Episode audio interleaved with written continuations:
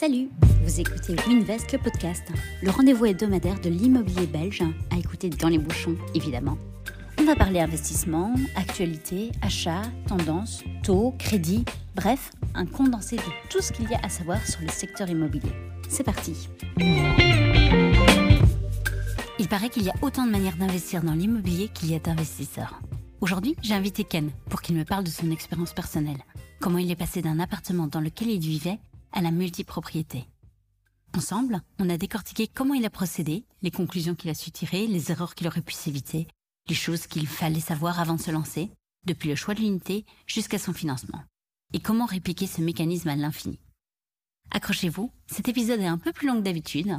Quand il s'agit d'investissement, on peut le dire, Ken est un passionné. Et vous connaissez l'adage, quand on aime, on ne compte pas. Bonne écoute.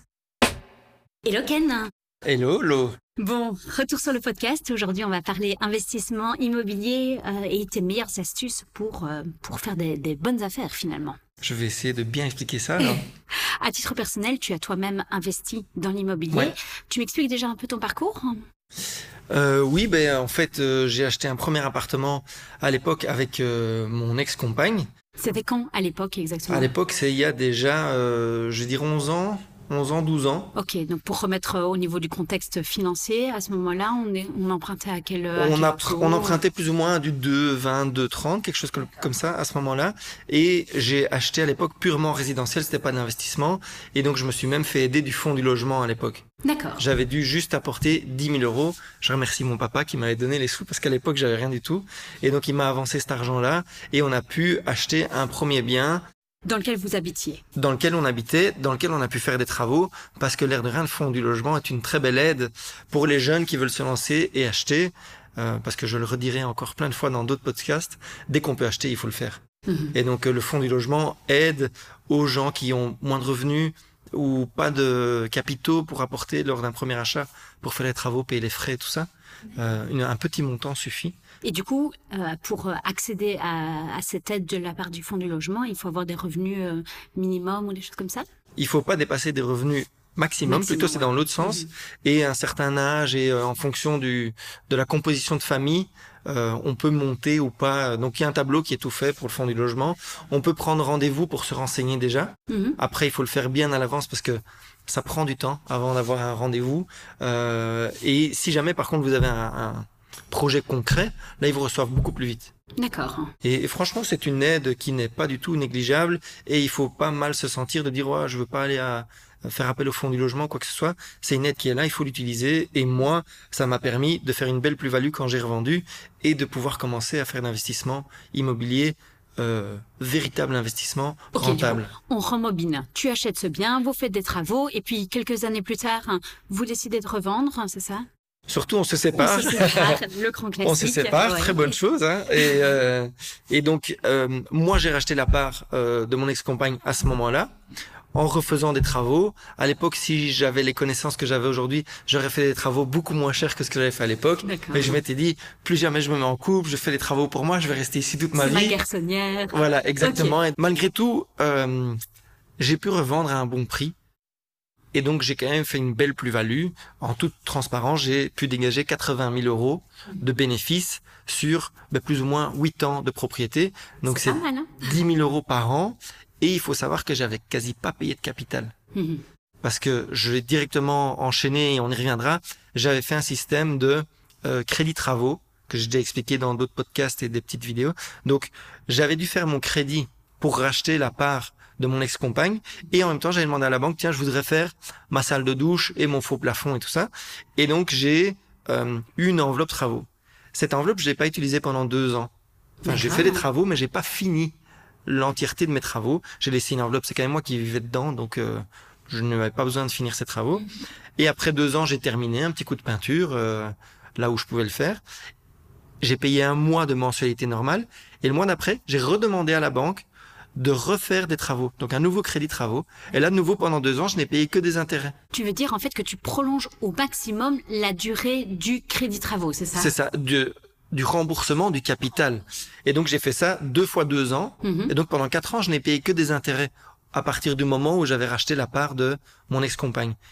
En faisant ça, je me suis malgré tout fait 80 000 euros de bénéfices grâce aux travaux, grâce à la localisation qui était top. On avait une bonne opportunité à l'époque, même si j'y connaissais rien, j'ai eu un peu de chance. Mhm. Et donc euh, voilà, oui, j'ai reçu ces, euh, ces 80 000 euros sur mon compte après la vente. Ok, du coup, tu as 80 000 euros et tu décides Exact. de le réinvestir. Et là, je me suis dit, je suis chez Winvest. Qu'est-ce que moi je dirais à mes clients s'il y a 80 000 euros Je vais pas aller m'acheter un appartement euh, à, à XL ou à Uccle hyper cher. J'amène euh, mes fonds comme je peux et puis je me mets la corde au cou et je m'en sors plus pendant 20 ans.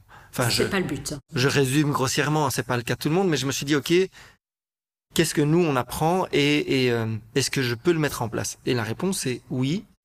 En réalité, avec ces 80 000 euros, j'ai acheté un premier appartement qui valait, euh, pas qui valait, que j'ai acheté 155 000 euros. De nouveau, j'ai fait ma technique avec euh, un crédit travaux. Et tu mets tes 80 000 euros directement dans cet Non. achat? Non. Pour cet achat-là, en fait, j'ai dit à la banque que je faisais un achat pour m'y domicilier. Comme c'est un achat pour s'y domicilier, la banque prête encore 100% et travaux.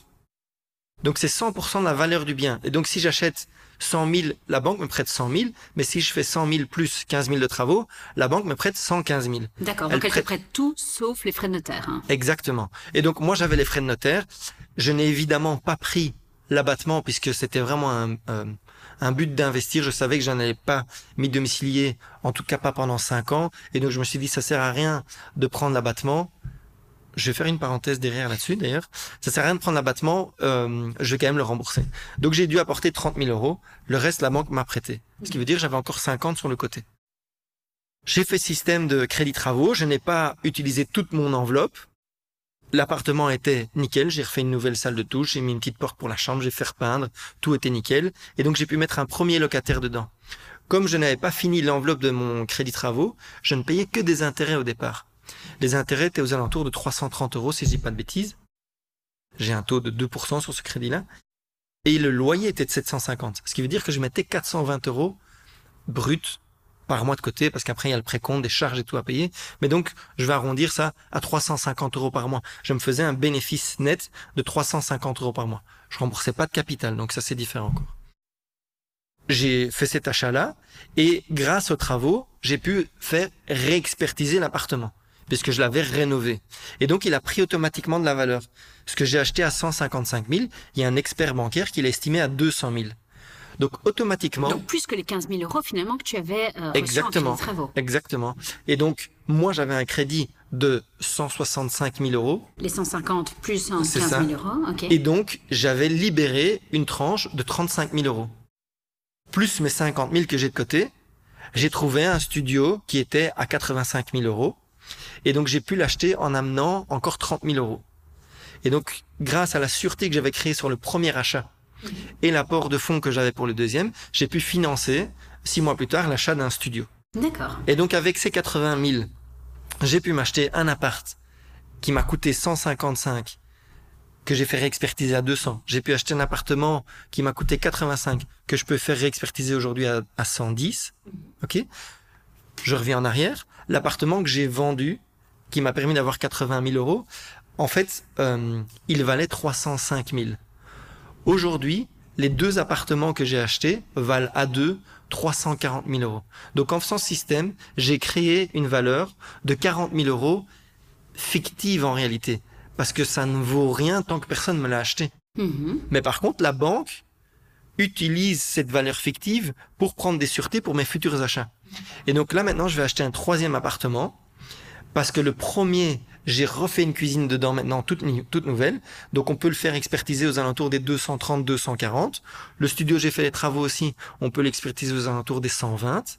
Et donc je suis à 240 plus 120, 360, plus un nouvel achat aujourd'hui qui va me permettre, alors que je n'ai pas généré des, des revenus incroyables dans euh, mon travail, je mets tout euh, de côté dans ma société. Donc en privé, je n'ai pas des revenus euh, exorbitants. Donc déjà, tout le temps en pour l'instant, j'achète en privé, oui. Je veux garder le contrôle de mes biens parce que quand on achète en société, c'est une autre fiscalité. On va pas aborder le sujet ici, mais donc moi, j'achète en privé. Je pense que la plupart des gens, de toute façon, ils achètent plutôt en Exactement. privé, en tout cas pour commencer. Exactement. Je, je n'ai pas mis euh, des milliers d'euros dans le nouvel achat. J'ai juste pu utiliser les sûretés puisque j'ai un crédit qui est de 160 000 euros, un autre crédit qui est de euh, 60 000 euros si je dis pas de bêtises sur le studio. Et donc les deux ensemble font un crédit de 220, j'arrondis rapidement, mais pour une valeur immobilière de 360. Donc j'ai une valeur immobilière de 360, mais des crédits de 220. Donc j'ai 140 000 euros de disponible pour un nouvel achat. Et donc le nouvel achat, je peux le faire en apportant 10 000 euros. Ce qui me restait encore de mon euh, bénéfice que j'avais pris lors de mon premier achat. Donc en trois ans de temps, j'avais un appartement qui en vaut 300 et aujourd'hui, j'ai un, parc immobilier, enfin un parc immobilier. Écoute, à partir de trois, je pense C'est un parcounet, c'est un petit jardin, mais euh, un jardin immobilier, voilà, mais qui va en valoir 500 000. Et donc j'ai créé comme ça des valeurs fictives de deux, enfin fictives.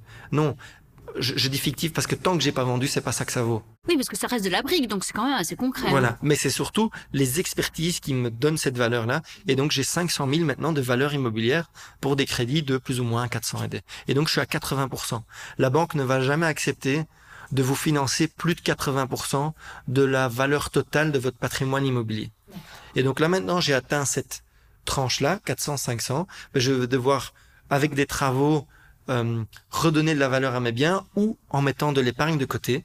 Grâce de nouveau, parce que je fais chaque fois mon achat avec crédit travaux, pendant deux ans je paye des intérêts, ça me permet de remettre des sous de côté, et avec ça, hop, je vais racheter, parce qu'en deux ans, l'immobilier prend de la valeur, mmh. et en fait, ainsi de suite. Et c'est ça qu'on appelle l'effet levier.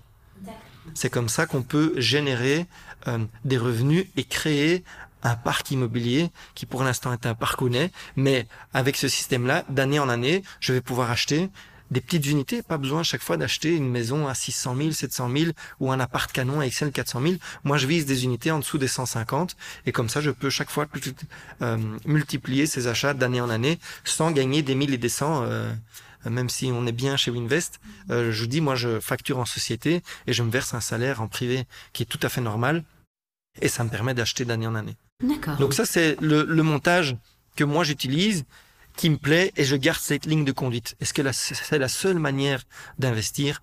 Non. C'est la manière que moi j'ai choisie. Et si je peux donner un conseil aux gens, c'est choisissez une manière qui vous plaît à vous. Et qui vous convient. Et, qui, vous convient.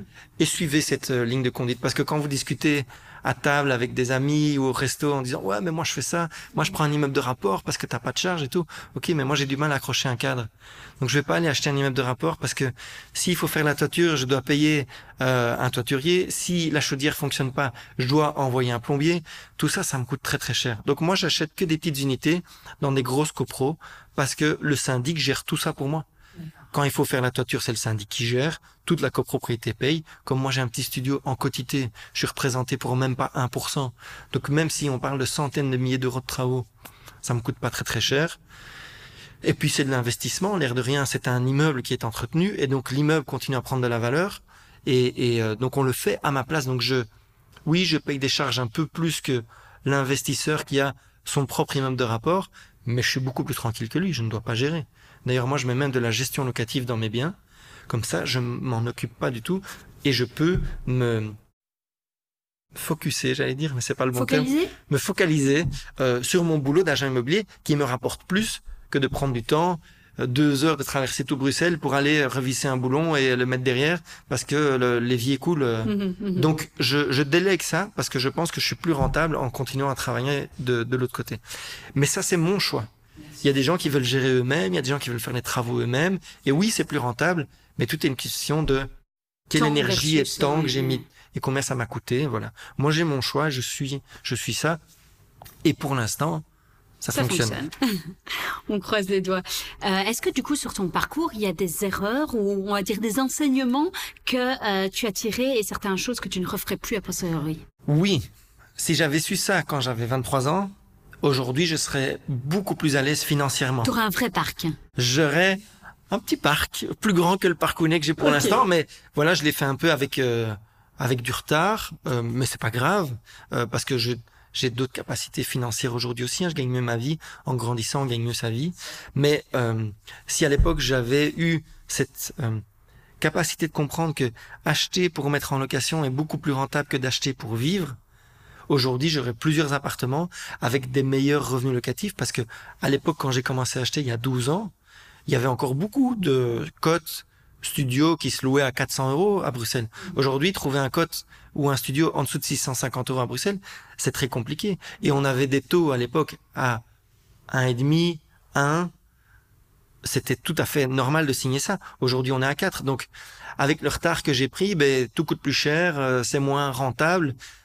Tout ce qu'on a acheté avant, ben, continue de monter. Nos parents qui ont acheté à l'époque à des taux incroyables, euh, pour eux aussi, c'était cher. Incroyablement haut. Incroyablement haut, pardon, incroyablement haut. Euh, même si on doit remettre ça en perspective avec l'inflation, le pouvoir d'achat de l'époque et tout, l'air de rien, quand on investissait et qu'on payait 10% d'intérêt, c'était énorme, quoi. Donc, euh, et les gens l'ont quand même fait. Et il y a des familles qui ont senti l'opportunité immobilière en Belgique dans les années 80-90, qui aujourd'hui sont, sont très très à l'aise financièrement parce que euh, l'immobilier a en 20 ans plus que euh, fait 100%. Mhm. Donc c'est énorme l'immobilier, c'est hyper euh, fort comme euh, outil d'investissement et tellement stable parce qu'il y a d'autres investissements aussi hors immobilier. Bitcoin, la bourse, l'art. J'ai un ami qui vend des montres de luxe, les voitures, des voitures mais c'est des niches très particulières et il faut s'y connaître hyper bien et il y a que quelques personnes qui s'en sortent. Donc dire ouais mais là aussi ça marche. Oui mais lui ça marche. Tous les autres qui ont essayé qui n'ont pas fonctionné ça ne va pas. Par contre dans l'immobilier tous ceux qui ont essayé ça a fonctionné. Et parce que c'est très stable c'est la la euh, l'investissement le plus rentable et le plus stable que vous pouvez trouver.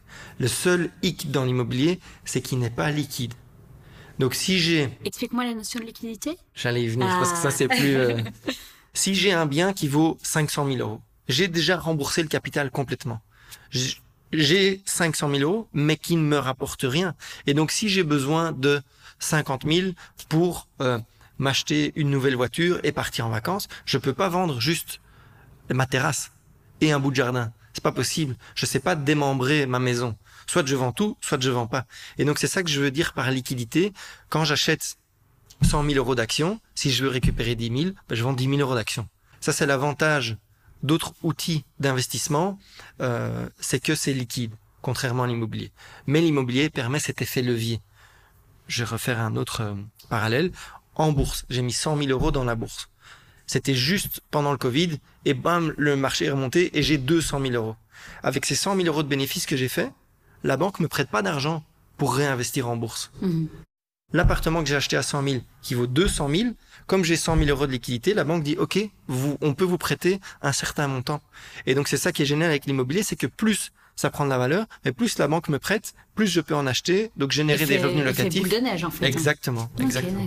donc euh, oui, l'immobilier. Euh, si j'avais su ça à l'époque, j'aurais investi directement en, me disant, OK, j'achète pour mettre en location et j'aurais fait des travaux beaucoup plus intelligents, pas mettre un faux plafond avec plein de spots super beaux, le mur en bois et tout, ça sert à rien. Il faut faire des travaux efficaces. Mur blanc, plancher en bois, belle petite cuisine blanche et bois, pas besoin d'aller euh, chercher euh, des électroménagers 1000, ça n'a pas de sens, euh, c'est pour de la location. Donc euh, efficace. Hein. Efficace. Efficace. Propre. Euh, et j'imagine euh, solide, robuste. Oui, oui, solide, propre, vraiment bien, mais pas se dire, oh, moi je veux faire ça parce que j'aime vraiment bien. Non, on, on, en réalité, on te demande pas ton on avis. On se projette souvent hein, dans, dans, un bien immobilier. Enfin, je veux dire, on, on dit quoi? Il y a une valeur affective hein, dans un bien immobilier, même si c'est pas pour nous. Euh, et pour, on sait que c'est de l'investissement, malgré tout, ça reste compliqué. Ben en fait, une, une grosse erreur que les gens font, c'est acheter émotionnellement. Et il y a plein de gens qui disent, ah, je cherche un, investissement, mais je trouve pas. Euh, tu cherches mal. Parce que sur Bruxelles, il y a plein d'investissements possibles, il y a tous les jours. Euh, c'est juste que tu aimes pas la rue, euh, tu trouves que c'est pas bien agencé. Euh, Parce que ah, tu mais... t'y verrais pas. Voilà. Et en vrai, il y a des gens qui vivent partout à Bruxelles. Enfin, je veux dire, il y a des gens. Euh, moi, je vis à Uccle, j'adore Uccle, ma fille va à l'école à Uccle. Bah, il y a des gens qui vivent à Molenbeek et à Anderlecht. Et donc moi, je me dis pas, jamais j'irai vivre là-bas. Non, pas du tout. Il y a plein de gens qui vivent là. Il y a des très chouettes quartiers, c'est là que j'ai grandi. Et donc moi, je peux très bien investir là-bas parce qu'il y a des gens qui louent, des familles qui vivent et tout, qui ont juste un, un autre pouvoir d'achat. Mais tout le monde doit se loger. Et donc avoir cet état d'esprit de se dire, non, moi je veux vivre à Uccle, donc j'investis que à Uccle. Bah déjà c'est plus cher, c'est moins rentable. Et les problèmes sont les mêmes. Hein. Les locataires sont pas meilleurs à Uccle qu'à Anderlecht ou. Si euh, tu devais identifier les conseils clés pour une personne qui démarre l'investissement, euh, ce serait lesquels? On peut peut-être déjà commencer par le type de bien. Toi, tu es plutôt parti dans des petites unités, c'est ton conseil hein? En tout cas, pour commencer, je trouve que c'est pas mal parce que euh, on apprend en le faisant.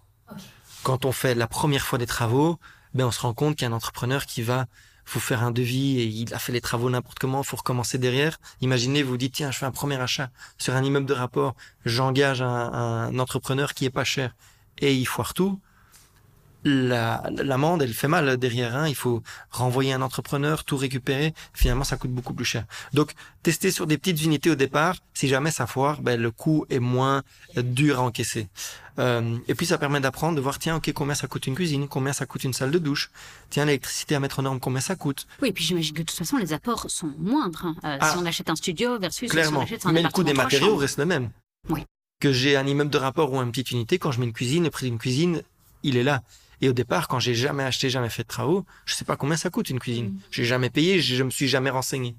Donc quand je commence, je dis ah ok ce type de cuisine c'est tel prix. Ok ben dans mon futur investissement, je sais quel est le coût d'un spot cuisine ou euh, d'un spot d'un poste cuisine, d'un poste salle de douche. Je sais combien ça coûte. Et donc quand je vais euh, visiter un bien, je sais directement faire les calculs en disant ok l'électricité est pas aux normes ici, je sais combien ça va me coûter. Je dois remettre la chaudière, je sais combien ça coûte parce que j'ai déjà fait pour moi. T'as un peu des chiffres clés d'ailleurs? Oui. Un, poste cuisine, par exemple, tu comptes? Poste cuisine, tu t'en sors pour 6 000 euros. Ok. Euh, salle de douche, pareil. Euh, l'électricité, tu vas être. Je suis toujours sur des petites unités, hein. Mm-hmm. Entre euh, 1000 et 5000 euros si tu as beaucoup de choses à faire ou pas. Euh, une chaudière, ça dépend si tu as les arrivées et tout, mais tu vas aussi tourner aux alentours des 5000 euros. Mhm. Euh, un poste qui est surestimé et qui coûte rien, c'est les sols. D'accord. Les sols, c'est pas très cher. Même si tu, tu tu parlais chaque fois mettre du parquet parce que ça, ça attire euh, pas mal de Oui, mais ça peut même être du stratifié. Hein. Ok. Ça peut être du stratifié ou il y a des bois, euh, des parquets semi-massifs. Mhm. euh, en fin de série, vous allez euh, dans des magasins où il y a de, du dépôt, hein, c'est les fins de série. Vous allez chercher ça, c'est très bien, c'est beaucoup moins cher. Vous attendez les soldes. Enfin, je veux dire ça. Il y a plein d'opportunités. Il faut juste un petit peu chercher. Et donc ça, c'est euh, pour 30 euros du mètre carré, vous faites votre sol. Mais quand vous êtes dans un studio de 40 mètres carrés, bah, 30 fois 40, ça coûte rien du tout. Quoi. Mm. Un autre poste qui est sous-estimé mais qui est très cher, c'est les murs. Si c'est tapissé, qu'il faut détapisser, réenduire, poncer, venir faire des murs lisses et puis repeindre, c'est des euh, postes qui coûtent très très cher. On évite à 10 000 euros de peinture quand on doit tout refaire. Alors que les gens disent, oh, peinture, c'est juste un coup ça dépend la qualité des murs. Si c'est juste un mur qui est sale, oui, ça coûte rien. S'il y a du papier peint des années 60, couleur rose fleur de chez mamie, mhm. les enlever, c'est oui, compliqué. Généralement, il y, a, cinq couches. Hein. Ouais, Donc ça, c'est un poste qui coûte, qui coûte plus cher. Et donc, en fait, on apprend ça en faisant. Et donc, comme on apprend, c'est comme quand on roule. Au départ, on roule avec les deux mains sur le volant, on respecte l'imitation de vitesse, et à la fin, quand on maîtrise, on met plus qu'une main, euh, fenêtre ouverte, et, et, on, et, on, y arrive. Eh ben, dans l'immobilier, c'est la même chose. Il faut le faire, je pense, petit à petit, et s'accompagner de gens qui l'ont déjà fait. Pas avoir peur de demander. Il n'y a aucune gêne à dire, tiens, j'ai envie de faire l'investissement, qu'est-ce que tu me conseilles? Comment est-ce que tu ferais? Demandez pas ça à à tata ou tonton qui n'ont pas fait d'investissement. Il y a plein de gens sur les réseaux sociaux autour de vous qui sont multipropriétaires, qui l'ont déjà fait et qui peuvent vous partager euh, des idées. Nous, chez Winvest, on le fait avec plaisir aussi. Donc, euh, n'hésitez pas à vous entourer et surtout, faites-le. Dès que vous pouvez le faire, faites-le. C'est quand on est jeune qu'il faut tester si j'ai 10, 20 000 euros que j'ai mis de côté. On parlait euh, type de bien. Un moment, ça a été fort à la mode. Euh, l'immeuble de rapport. Toi, t'as un peu, enfin, tu disais que c'était parce que t'étais pas très bricoleur. Mais ouais. Pourquoi pas? Pourquoi pas? En fait, ce qui est bien dans l'immeuble de rapport, c'est que je suis seul propriétaire. Donc, je décide de faire les travaux quand je veux, quand j'ai décidé. Euh, quand c'est possible financièrement aussi. Hein. Quand c'est possible financièrement. C'est pour ça que moi, je vais que sur des petites unités. Il y a pas longtemps, on a été estimé un immeuble de rapport qui n'a jamais été entretenu. Toiture s'est abîmée, infiltration, les locataires payent, donc le propriétaire ne s'est jamais soucié de quoi que ce soit. Et puis il s'est dit un jour, tiens, je veux vendre. Quand il a été, il a dit, oh, mais c'est, délabré ici. Ben ouais, vous n'avez pas entretenu. Et donc quand vous êtes propriétaire d'un immeuble de rapport, c'est ça que je dis. Si vous le faites, il faut jouer le rôle de syndic vous-même. Et le syndic, qu'est-ce qu'il fait? C'est qu'il reçoit les plaintes des locataires et qui va voir sur place et qui dit ouais ok ici il faut changer. Tiens il y a des coups de vélo là dans le hall d'entrée il vient chaque fois avec son vélo euh, c'est très bien mais on va repeindre. Mhm. et on repeint chaque année. Les châssis s'abîment on repeint les châssis chaque année. En tout cas pour les châssis en bois. Parce que repeindre des châssis en bois ben vous oui mais des années et des années en plus. Vous mettez les mêmes châssis quelqu'un qui repeint jamais quelqu'un qui les repeint il y en a un qui les tient 25 ans l'autre 5 ans. Mais bon c'est des coûts. Quand je suis euh, propriétaire d'un immeuble de rapport je suis obligé De prendre Enfin, cette casquette. hein, Ouais, de je dois m'obliger à le faire. Et donc, tous mes revenus supérieurs, mais je dois les mettre de côté pour prévoir mes travaux. Donc, c'est pour ça que moi, je le fais pas, parce que je sais que je suis pas euh, manuel et que je vais sans doute oublier de, de dire, ah, la toiture, faut le faire. On n'a pas eu de plainte des locataires, ils payent. On, on- en fait, on met la tête dans le sol comme une autruche et on dit, tant qu'il n'y a pas de plainte, je laisse. Et puis, un jour, on va sur place et c'est trop tard. Donc, il y a ça. Maintenant, de l'autre côté, l'immeuble de rapport, il est beaucoup plus intéressant parce qu'en général, celui qui vous l'a vendu, c'est quelqu'un qui l'a peut-être pas entretenu. Et donc, vous achetez une croûte, vous pouvez faire des travaux. En fait, vous achetez un meilleur prix, vous faites des travaux, vous pouvez même faire venir un géomètre qui divise l'immeuble, vous pouvez revendre à l'unité plus tard ou faire réexpertiser tout ça. Quand j'achète un immeuble de rapport à 500 000, par exemple, avec trois unités, des petits, une chambre de mauvaise qualité aux alentours de 160 000 euros, c'est ce qui se fait plus ou moins dans, dans certains quartiers à Bruxelles. Après avoir retapé ça, des petits appartements, une chambre de 50-60 mètres carrés, vous pouvez les valoriser à 250 000. Et donc, tout à coup, mon achat de 500, avec les travaux et tout, boum, il est passé à 750. Mhm. Et donc, je prends beaucoup plus de plus-value fictive, de nouveau, sur un immeuble de rapport que sur des petites unités. Et je reste seul gestionnaire, donc je n'ai pas de problème de, de copropriété, de voisinage et tout. euh. Donc voilà, ça c'est ça c'est l'avantage. Autre chose encore, c'est parfois il y a des maisons unifamiliales très très grandes aussi qui n'ont pas été entretenues. Et là, parfois, il y a la possibilité d'acheter une maison unifamiliale et de la diviser D'accord, la transformer en immeuble de rapport. la transformer en immeuble de rapport. Et là, l'intérêt, c'est que quand je euh, j'achète ma maison unifamiliale, quand je la divise, en fait, je vais pouvoir faire réexpertiser deux appartements si j'ai trouvé la bonne euh, euh, la bonne affaire et que j'ai fait des beaux travaux. Deux appartements pourraient être réexpertisés à la valeur de mon achat de départ.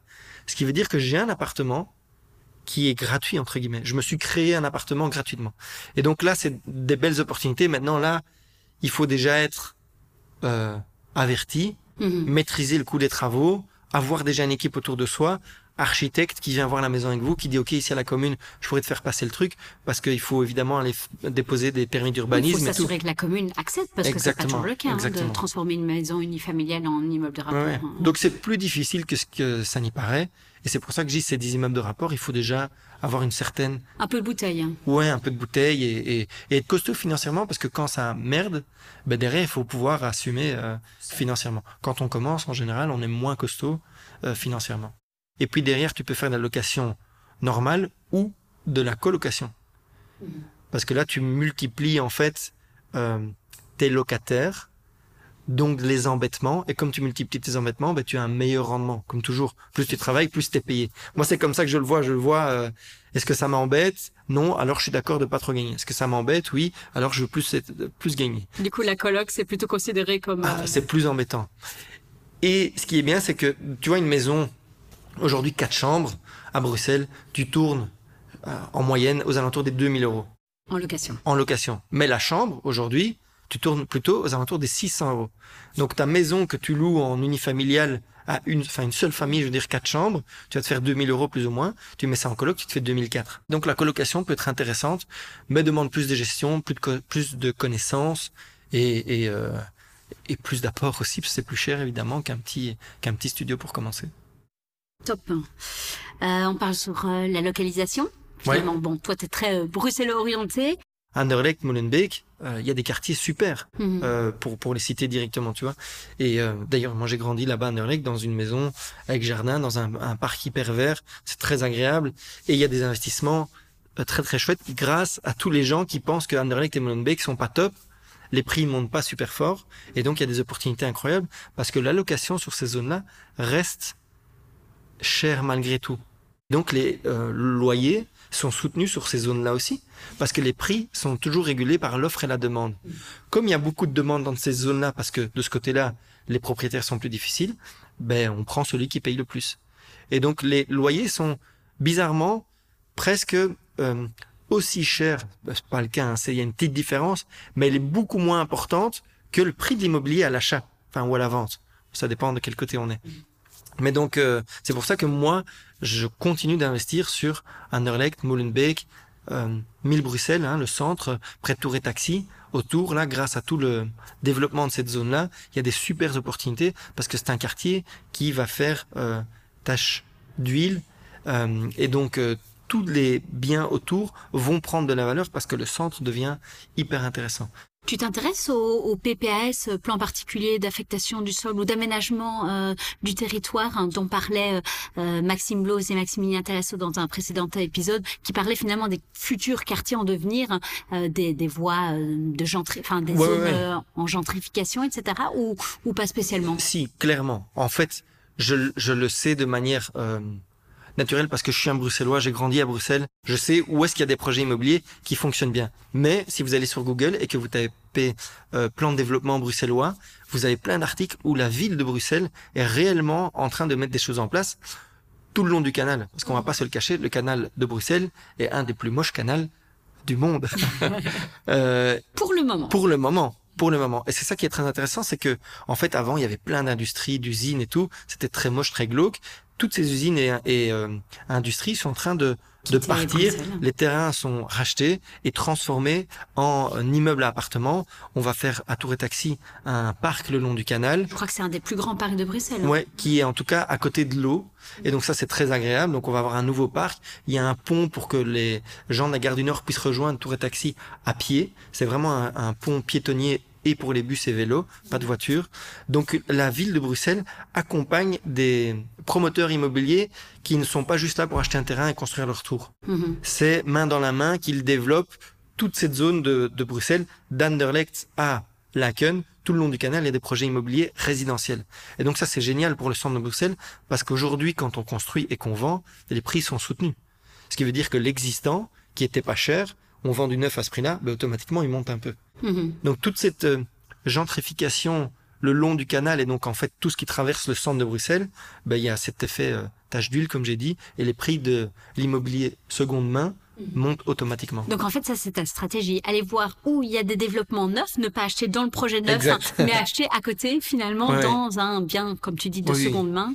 Ben pourquoi pas acheter du neuf aussi, tu vois C'est juste que moi, dans, comme je disais tout à l'heure, dans mon euh, esprit d'investisseur, je suis prêt à faire des travaux. Mhm. Je suis prêt à prendre cette énergie-là et ce temps-là pour faire des petits travaux sur des studios. Il y en a qui ne veulent pas du tout. Chirurgiens, avocats, qui gagnent très bien leur vie, mais qui ont, qui ont pas le temps de gérer ça.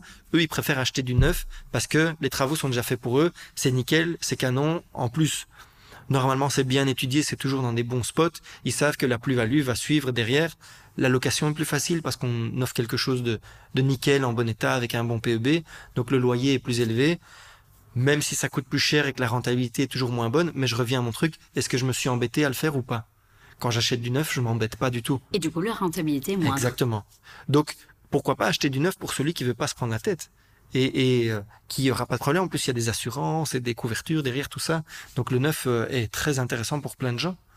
Mais donc oui, voir, moi je regarde où est-ce qu'il y a des projets, où est-ce que la ville se euh, se bat. J'ai pour pas le citer David Lester OMR qui se bat absolument pour rendre la gare du Midi beaucoup plus attractive et il disait moi je suis anglais je prends le train euh, j'arrive gare du Midi, je sors du train, je sors de la gare, je fais demi-tour, je rentre dans la gare. Ah ouais ouais, je rentre dans le train et je pars à Londres.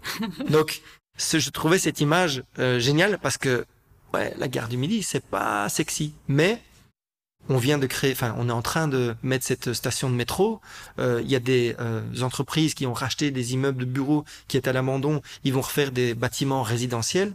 Euh, il y a ce piétonnier qui est quand même en train de prendre un petit peu. Il a mis du temps, mm. mais là, il commence à prendre. Donc, il y a des quartiers à Bruxelles où ça fonctionne très très bien grâce à des acteurs politiques, des promoteurs, des agences immobilières qui lancent des projets là-bas et tout. Donc, je pense que le centre de Bruxelles et certains quartiers sont sous-estimé pour l'avenir et pour la rentabilité directe. Bon, on a beaucoup parlé euh, en théorie ou en tout cas de ce que toi tu as fait. Euh, on la trouve où cette pépite? Où est-ce que tu vas chercher toi-même euh, tes biens immobiliers? Tu épluches les plateformes immobilières ou tu fais partie des initiés qui ont des bons filons Vraiment pas du tout. les deux biens que j'ai achetés, c'était un bien qu'on vendait avec Winvest et personne s'est positionné dessus. Pour la faire simple, on est propriétaire que des euh, que de l'immeuble et pas du terrain. Et donc il fallait payer une location. Ce qu'on fait beaucoup par exemple à Londres. Hein. Euh, oui, oui, oui, effectivement. Et ce qui se fait à Louvain-la-Neuve pour rester plus près euh, à Louvain-la-Neuve, personne n'est propriétaire du terrain. On est propriétaire de l'immeuble. C'est ça, mais pas, mais pas du terrain. Et comme le dossier traînait, traînait, traînait, à un moment donné, j'ai propriétaire, écoutez, moi, je veux bien vous le prendre à ce prix-là. Il m'a dit, ok, je l'ai eu. D'accord. Et donc, c'est, plein de gens avant moi auraient pu faire ça. Un autre bien, c'est sur, euh, euh, je suis sur immeuble parce que là, je suis dessus souvent. Et c'est un petit studio à 85 000 euros. L'immeuble, il est pas très sexy. Euh, vraiment, vraiment très compliqué. Mais j'ai été visité en me disant, tiens, 85 000, c'est vraiment pas cher. On n'en trouve plus des masses, hein, des biens à 85 000. Et le locataire est un administré. Donc, il est géré par un avocat. Lui, il veut pas partir. De toute façon, il y a personne d'autre qui va le prendre dans son appartement. Malheureusement, ça, c'est euh, la triste vie dans laquelle on, est, et c'est comme ça. Et il faut le savoir. Maintenant, mon locataire, il est dans un chouette studio. Je l'ai repeint, je l'ai, c'est propre pour lui. Du coup, attends, tu veux dire que tu as gardé le locataire, tu as réaménagé le bien et euh, exactement. Parce que comme il est sous administration provisoire, c'est son avocat qui me paye. Et donc je me suis dit, ah, la bonne affaire, c'est sûr que je vais te payer tout le temps. C'est pas lui qui doit faire le virement. En fait, ces revenus sont donnés à l'avocat. L'avocat paye toutes les charges que la personne a, et ce qui reste, c'est son argent de poche. Et donc lui, il me paye euh, tout le temps. Le, le, 5 du mois, je suis payé, mes charges et tout, c'est nickel. Et je peux indexer chaque année. Donc moi je suis très content. Et ce, cet appartement, j'ai proposé à mon frère, il n'a pas voulu. J'ai proposé à ma femme, ils n'ont pas voulu. Pourtant, elle est agent immobilier aussi. Et euh, ils se sont dit non, l'immeuble est trop moche, c'est trop dangereux, personne ne va louer ça. Je dis mais il y a personne il faut pas le louer. Il est loué. Alors que plein de gens ont vu cet appart et personne l'a pris. Et moi, c'est une mine d'or ce truc. Et le jour où il part, je mets une AIS dessus. J'ai un meilleur rendement. AIS, c'est agence immobilière sociale. Donc c'est des agences qui logent des personnes qui ont moins de revenus. Et non seulement je fais une bonne action, parce que je loge quelqu'un qui n'a pas les moyens, et en plus de ça, je paye plus de précompte immobilier, parce que comme je fais de l'assistanat social, j'ai des avantages fiscaux, et mon loyer, il est garanti 12 mois sur 12 euh, pas de vide locatif. Pas de vide locatif, jamais. Donc même si l'appart est vide, l'agence immobilière sociale me paye. En fait, c'est le locataire qui paye l'agence immobilière sociale et toi qui es payé par l'agence immobilière sociale. Exactement. D'accord. Donc j'ai cette option-là si jamais le gars devait partir. Donc il y a plein d'opportunités. Ce qui se passe, c'est qu'il y a plein de gens, comme je disais tout à l'heure, qui disent ah non j'aime pas, ah le quartier est pas top, ah. Acheter avec ses émotions. Ouais, à un moment donné, il faut y aller. Et euh, mon frère vient finalement d'acheter un appartement maintenant. À l'époque, quand j'ai proposé, les taux étaient du 1,60. Aujourd'hui, il a signé du 3,5. C'est 1,9% d'intérêt de différence. Donc sa mensualité, elle est plus chère aujourd'hui de 150 euros par mois juste d'intérêt. Juste parce qu'il a attendu. Juste parce qu'il a attendu. Donc il faut pas attendre. Et les gens vont dire ouais mais les taux vont peut-être baisser. Vous renégocierez le taux à ce moment-là. Ne dites pas je reporte mon achat dans un an parce qu'on ne sait pas ce qu'il y a demain. L'immobilier va continuer d'augmenter. Les gens qui disent ouais l'immobilier va baisser. Bah, ça fait des décennies et des décennies que l'immobilier ne fait que monter. Donc continuez d'acheter. Si les taux baissent, vous renégociez simplement le crédit. Mais n'attendez pas, parce que si les taux continuent de monter, et à mon avis ce sera le cas, on va peut-être arriver à un plafond de 5%, quelque chose comme ça, dans les jours qui viennent, parce que ça régule l'inflation. Mhm. Là aussi, on va pas mhm. l'aborder, ce sera un autre... Euh, mais donc, euh, achetez dès que vous pouvez. Ça, c'est vraiment... Euh, et des opportunités, il y en a plein, il y en a plein. La mauvaise opportunité, c'est celle que vous ne prenez pas. Le reste, ce que tu là. mais c'est très, c'est, c'est, c'est clair. Si vous avez de l'argent sur votre compte, demain vous devez faire une offre. Demain vous devez faire une offre parce que sur ImoWeb il y a plein de trucs. Il y en a plein.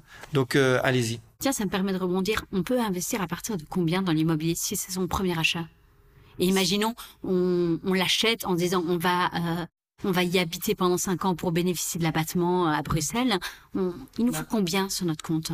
Il faut rien. Quasi rien. Quasi rien. parce que combien quasi rien À Bruxelles, jusqu'à 200 000 euros, vous avez un abattement total des droits d'enregistrement. Ce qui veut dire que vous ne payez rien, sauf acte de crédit et quelques petits frais. Donc rien signifie entre 7 et 9 000 euros pour un appartement standard. Et donc aujourd'hui, les gens veulent trop de luxe. Si on peut acheter un studio qui fait 20 mètres carrés, mais qui est à moi, j'y vais dedans, et tant pis, je vis dedans pour l'instant, mais au moins, je mets de l'argent de côté pour mes vieux jours. Si j'attends d'année en année en disant, oui, mais ça j'aime pas, ça j'aime pas, je veux plus grand et tout, ben non seulement il va falloir amener plus de cash, parce que c'est plus cher, et puis les prix vont augmenter et les taux vont augmenter. Et donc, dès que vous pouvez acheter, achetez. Et on peut le faire à partir de 8000 euros sur son compte pour payer les frais d'acte et les frais de notaire, des choses comme ça. Donc voilà. Autre chose qui est important de savoir, c'est que pour ces montants-là, que vous achetiez à Bruxelles ou en Flandre, c'est plus ou moins kiff-kiff. Mhm. Parce qu'en Flandre, vous êtes à 3% de droit d'enregistrement. À Bruxelles, il y a un abattement total. Donc, on est plus ou moins sur le même montant parce que sur des euh, primo-acquéreurs euh, qui font des travaux énergétiques et tout, en Flandre, on peut même aller à 1%. D'accord. Donc quoi, jusqu'à euh, jusqu'à 200 000 euros, ça reste intéressant d'être. Euh... Ouais, je dirais même plus Bruxelles que la Flandre en fait. Et quand on arrive aux 300 000 et qu'on dépasse, plus la Flandre que Bruxelles. Ok. Euh, autre chose qui est intéressant Par de savoir. la Wallonie hors course quoi. Ouais, bon, c'est différent, c'est différent. Enfin, je très... crois qu'il y a un chèque habitat, je pense, hein, oui, pour euh, mais... retirer de ses impôts. Clairement, la Wallonie est la région des trois qui est la moins avantageuse fiscalement parlant. Euh, pour l'investissement immobilier. Donc moi, je suis plus Bruxelles ou Flandre. Et pour ceux qui souhaitent euh, faire un investissement en Flandre, le premier, il n'y a pas de délai de domiciliation en Flandre comme il y a à Bruxelles. Donc si j'ai euh, 10 000 euros, je peux très bien m'acheter un appartement deux chambres en Flandre à 300 000. Je ne paye que 10 000 euros de droits d'enregistrement. Attention qu'il faut les petits frais d'acte de crédit toujours en plus et tout. Donc pour 300 000, comptez plutôt 20 000 d'apport, comme ça vous êtes tranquille. Six mois plus tard, je peux déménager et je ne dois pas rembourser mes frais en Flandre. Donc l'investissement premier est peut-être plus intéressant à faire en Flandre qu'à Bruxelles. Parce que je ne dois pas rester domicilié 5 ans dedans. À Bruxelles, si je pars dans les premières années, je dois rembourser au prorata mes droits d'enregistrement. en Flandre, tu prêches pas, pas pour euh, ta paroisse là même. Pour le premier invest. Maintenant, mon premier invest, je l'ai fait à Bruxelles parce que j'aime Bruxelles, parce que je crois en Bruxelles et que je pense que la différence de droit d'enregistrement, je vais la récupérer dans la qualité de location, enfin dans le, euh, le revenu locatif et dans l'évolution du prix. Moi, je suis très bruxellois, j'y crois. C'est la capitale d'Europe. On est un centre européen ici. Il y a plein d'étrangers européens du monde qui viennent chez nous, où l'immobilier coûte autrement plus cher que ce qu'il y a chez nous. Et donc, on a encore des évolutions de prix très, très intéressantes. Et c'est un marché très soutenu. La démographie bruxelloise ne fait qu'augmenter d'année en année. Donc, la démographie, c'est le nombre de personnes qui vivent chez nous. Et ce euh, chiffre monte d'année en année. Oui. On sait très bien que ces dernières années, les promotions neuves ont diminué. Il y a eu moins de construction. Donc, il y a moins de biens immobiliers sur le marché. Mais il y a toujours autant de demandes. Donc, ça veut dire qu'il y a moins d'offres.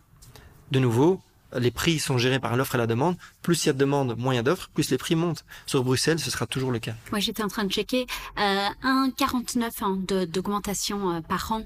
Euh, au niveau de la démographie à Bruxelles. Ah ben voilà. Je ne connaissais pas les chiffres exacts, mais en fait c'était une suite logique. Oui, la, population ne fait qu'augmenter, surtout dans les grandes villes. Et euh, les gens ne veulent pas partir parce qu'il y avait, je vais faire une petite parenthèse, pendant le Covid, les gens disaient ouais il va y avoir un exode euh, euh, vers les, la campagne et tout. Pas du tout les euh, habitants bruxellois, le nombre d'habitants bruxellois a augmenté. Oui, ton tonton est peut-être parti à la campagne, mais le tonton de l'autre, il est venu à Bruxelles avec ses enfants et sa compagne. Et donc, il y en a un qui est sorti, il y en a quatre qui sont rentrés. donc, c'est pas parce que ton tonton est parti à la campagne que tout le monde le fait. Et donc, euh, les stats sont quand même importantes. Quand vous investissez, il faut aussi penser où est-ce que les gens vont aller demain pourquoi est-ce que j'investis là? Est-ce que ça marchera encore demain? Parce qu'investir pour aujourd'hui, c'est bien, mais si ça merde demain, j'ai perdu de la valeur. Et puis l'immobilier, c'est quelque chose euh, sur le moyen ou long terme. Hein. Mais c'est pour ça qu'acheter à la campagne, c'est bien maintenant, mais peut-être que la campagne, ce sera moins bien demain. Oui, le Covid, c'est bien vite oublié. Hein, oui, oui, oui, on a très vite oublié. On a, on a déjà euh, tout le monde. La seule chose qui a changé, c'est le télétravail. Ouais. Où les gens ont vraiment pris, vraiment pris l'habitude de télétravailler. Donc, dans votre investissement ci, vous pouvez dire, tiens, est-ce que je prévois un espace télétravail? Quand je fais mes travaux, dire, tiens, je vais faire plutôt quatre chambres. Non, faites peut-être trois chambres et un espace télétravail. Vous allez toucher peut-être plus de monde parce qu'aujourd'hui, on est, je crois que la stat, c'est 2,5 jours par semaine en télétravail en moyenne. Ah oui, c'est énorme. C'est énorme. Avant, c'était 1,5. On est passé à 2,5 depuis le Covid. Donc, ça, c'est une vraie tendance qui a changé et les gens veulent avoir un espace agréable pour travailler chez eux. Et donc, ça, c'est des choses où on se dit, tiens, c'est vraiment une tendance qui va durer longtemps. Mhm. C'est pas demain qu'on va tout à coup re-remplir les bureaux. C'est pour ça, et là, on peut aborder un autre sujet d'investissement, que l'immobilier commercial euh, et retail. Et, retail fonctionne beaucoup moins bien. Là, il y a eu des pertes sèches très très importantes parce que quand le bureau est vide et que personne veut louer, bah, je suis passé de d'un revenu à zéro. Et donc, quand je veux revendre ça, comme ce sont des produits purs invest, il n'y a même pas ce besoin de résidence, c'est du pur investissement. S'il n'y a pas de rentabilité, ben les gens payent pas. Oui, tandis qu'a priori, se loger, c'est un tout le monde doit, tout le monde, tout le monde doit dormir sous un toit. Donc euh, voilà, donc euh, c'est c'est à analyser, c'est à analyser et, et dans vos investissements, essayez de penser à ça en regardant tiens, est-ce que la commune s'occupe de ce quartier-ci? Est-ce qu'il y a des projets immobiliers neufs? Est-ce que je suis dans un quartier qui se développe? Est-ce que ça correspond au télétravail et les nouvelles tendances? Est-ce que on peut garer mon vélo, un, vélo près de chez moi, parce qu'aujourd'hui, il y a beaucoup plus de gens qui se déplacent à vélo et tout. Enfin, il faut euh, analyser tout ça, voir quelle tendance euh, euh, ressort pour l'instant et s'adapter à ça. voilà. Top. Bon, on a vachement explosé le timing. J'aimerais juste un peu parler financement. Je crois l'avoir compris dans tes propos, mais toi, tu préconises quand même beaucoup plus si Imaginons, j'ai un héritage ou quoi, de malgré tout faire appel à un emprunt bancaire. Hein. Oui, utiliser l'argent des autres. Ok. Clairement. Euh, je vais prendre mon exemple. Avec mes 80 000, je vais faire trois achats. Mon troisième ici euh, euh, très bientôt. Avec 80 000, j'en ai fait trois. Il y a plein de gens qui disent je vais mettre tout dans ma maison à Waterloo parce que j'ai reçu 300 000 de mon malheureusement grand-père qui est parti et je mets tout dans ma maison. C'est la meilleure épargne pension que tu puisses faire, chérie. Tous nos parents nous ont dit ça. Mm-hmm. C'est pas vrai, c'est pas vrai. Avec 300 000 euros aujourd'hui, vous pouvez acheter facilement quatre appartements. Vous mettez 75 000 euros dans chaque unité, ça va vous permettre de faire un cash flow positif. Un cash flow, c'est l'argent que je dégage net de mon investissement.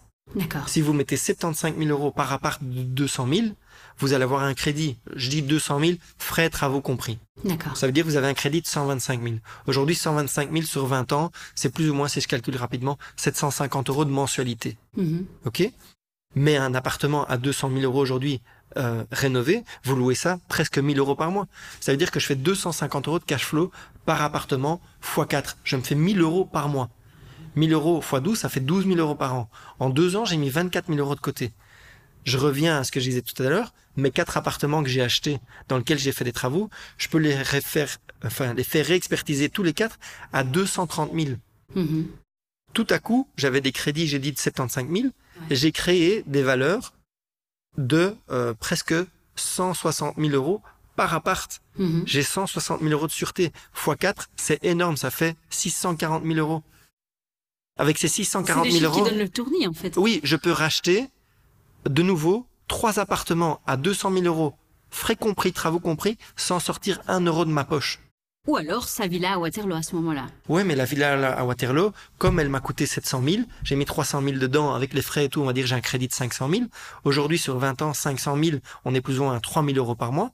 Les 3 000 euros par mois, il faut les sortir. Hein. Et ça veut dire que tant que j'ai mon crédit, je dois travailler pour les payer. De l'autre côté, j'ai des revenus locatifs qui tombent, donc je crée des revenus passifs. Ça veut dire qu'à un moment donné, je suis libre financièrement. Je ne dois plus travailler pour gagner de l'argent. Donc je peux dire, cher patron, on a passé un très bon moment ensemble, mais là maintenant, je gagne assez ma vie tout seul. Bonne route. Et en vrai, plein de gens rêvent de ça. Mm-hmm. Combien de gens disent, ah, j'attends ma pension avec impatience. Si on la prépare dès qu'on a 25 ans, 30 ans, cette pension, elle peut arriver beaucoup plus tôt. Et il faut pas des centaines de milliers d'euros. Je vous dis pas qu'avec 50 000 euros, vous allez faire 500 euros de cash flow. Ça, c'est euh, raconter des mensonges. Mais en le préparant petit à petit, en n'étant pas euh, pressé et en se disant, tiens, ça c'est mon plan maintenant sur les 15 années qui suivent. Je veux, moi, me prendre un petit appart, petit studio, 100 000, 110 000, 120 000. Je peux faire ça chaque année avec un, euh, évidemment, il faut un, pot de départ. Mais avec 50 000, vous pouvez le faire. Mhm. Et en année, vous suivez ce, ce euh, processus-là, et petit à petit, ça va commencer à générer tout seul des revenus. Et vous allez dire, ah, mais c'est génial, j'aurais dû écouter ce podcast il y a 15 ans. et donc euh, ça, ça marche. Et vraiment, il faut, il faut le faire. Et je le conseille à tous les jeunes qui nous écoutent et qui reçoivent de l'argent des grands-parents. Quand vous recevez de l'argent, l'argent doit générer de l'argent. Celui qui achète sa villa à Waterloo et qui a mis 300 000, il perd 3000 euros tous les mois. Celui qui a acheté quatre appartements, il gagne 1000 euros tous les mois. Et donc vos sous doivent générer des sous. Sinon, c'est un mauvais investissement. En tout cas, si on a l'esprit d'investir, de vouloir venir libre financièrement, rentier, des choses comme ça. J'imagine que s'ils nous ont suivis jusque-là sur ce podcast, c'est qu'ils ont envie d'investir. Ils sont pas pas farcis une heure de podcast juste pour dire non, mais finalement, moi, mon intérêt, c'est d'acheter ma villa à Waterloo. euh, et bête, bête dernière question, je le promets. Euh, tu as fait des achats, on va dire, au bon moment. Euh, dans l'immobilier. On était sur des taux qui étaient euh, dérisoires. Maintenant, ils sont en train d'augmenter. C'est toujours possible d'investir aujourd'hui dans l'immobilier Oui, oui, parce que l'inflation est au-dessus de l'immobilier. J'achète mon bien à 100 000. L'inflation, on va dire, elle est à 5% aujourd'hui. L'immobilier suit plus ou moins, dans l'historique, plus ou moins l'inflation, elle est même au-dessus de ça. Mais donc, moi j'ai 100 000, et puis mon bien vaut 103 000, et puis il vaut 107 000, parce que c'est exponentiel. Hein comme c'est un pourcentage, et ainsi de suite. Mais moi, de l'autre côté, mon crédit, ben, il diminue. Et donc, même si les taux sont importants, la différence entre le capital que je rembourse et l'inflation qui monte grandit de plus en plus. Donc, attendre que les taux baissent n'a aucun sens parce que tant que les taux sont en dessous de l'inflation, c'est très intéressant. Et même à l'époque, nos parents achetaient à du 10%. L'inflation n'était pas tout le temps à du 10%. tu sais euh, quoi Quand les taux vont commencer à diminuer, on refait un podcast qui explique comment renégocier son crédit et comment aller chez le banquier euh, et, faire un bras de fer. Ou peut-être changer de banque. Et Ou peut-être euh, changer de banque. Enfin voilà, on trouvera des solutions à ce moment-là. Ça, marche. Bon. Désolé d'avoir été si long, mais sur l'investissement, je peux parler des heures si tu veux. Donc, non, mais écoute, c'était super intéressant. Donc merci beaucoup, Ken. Merci à toi, Lo. Voilà, J'espère que le parcours de Ken vous aura inspiré et que vous aurez pu en tirer de nouveaux enseignements. Bref, que cet épisode vous a plu. Si c'est le cas, n'hésitez pas à nous laisser 5 étoiles sur votre plateforme d'écoute préférée, voire même un petit commentaire. Ça nous motive beaucoup à continuer dans ce sens. Et quant à nous, on se retrouve la semaine prochaine.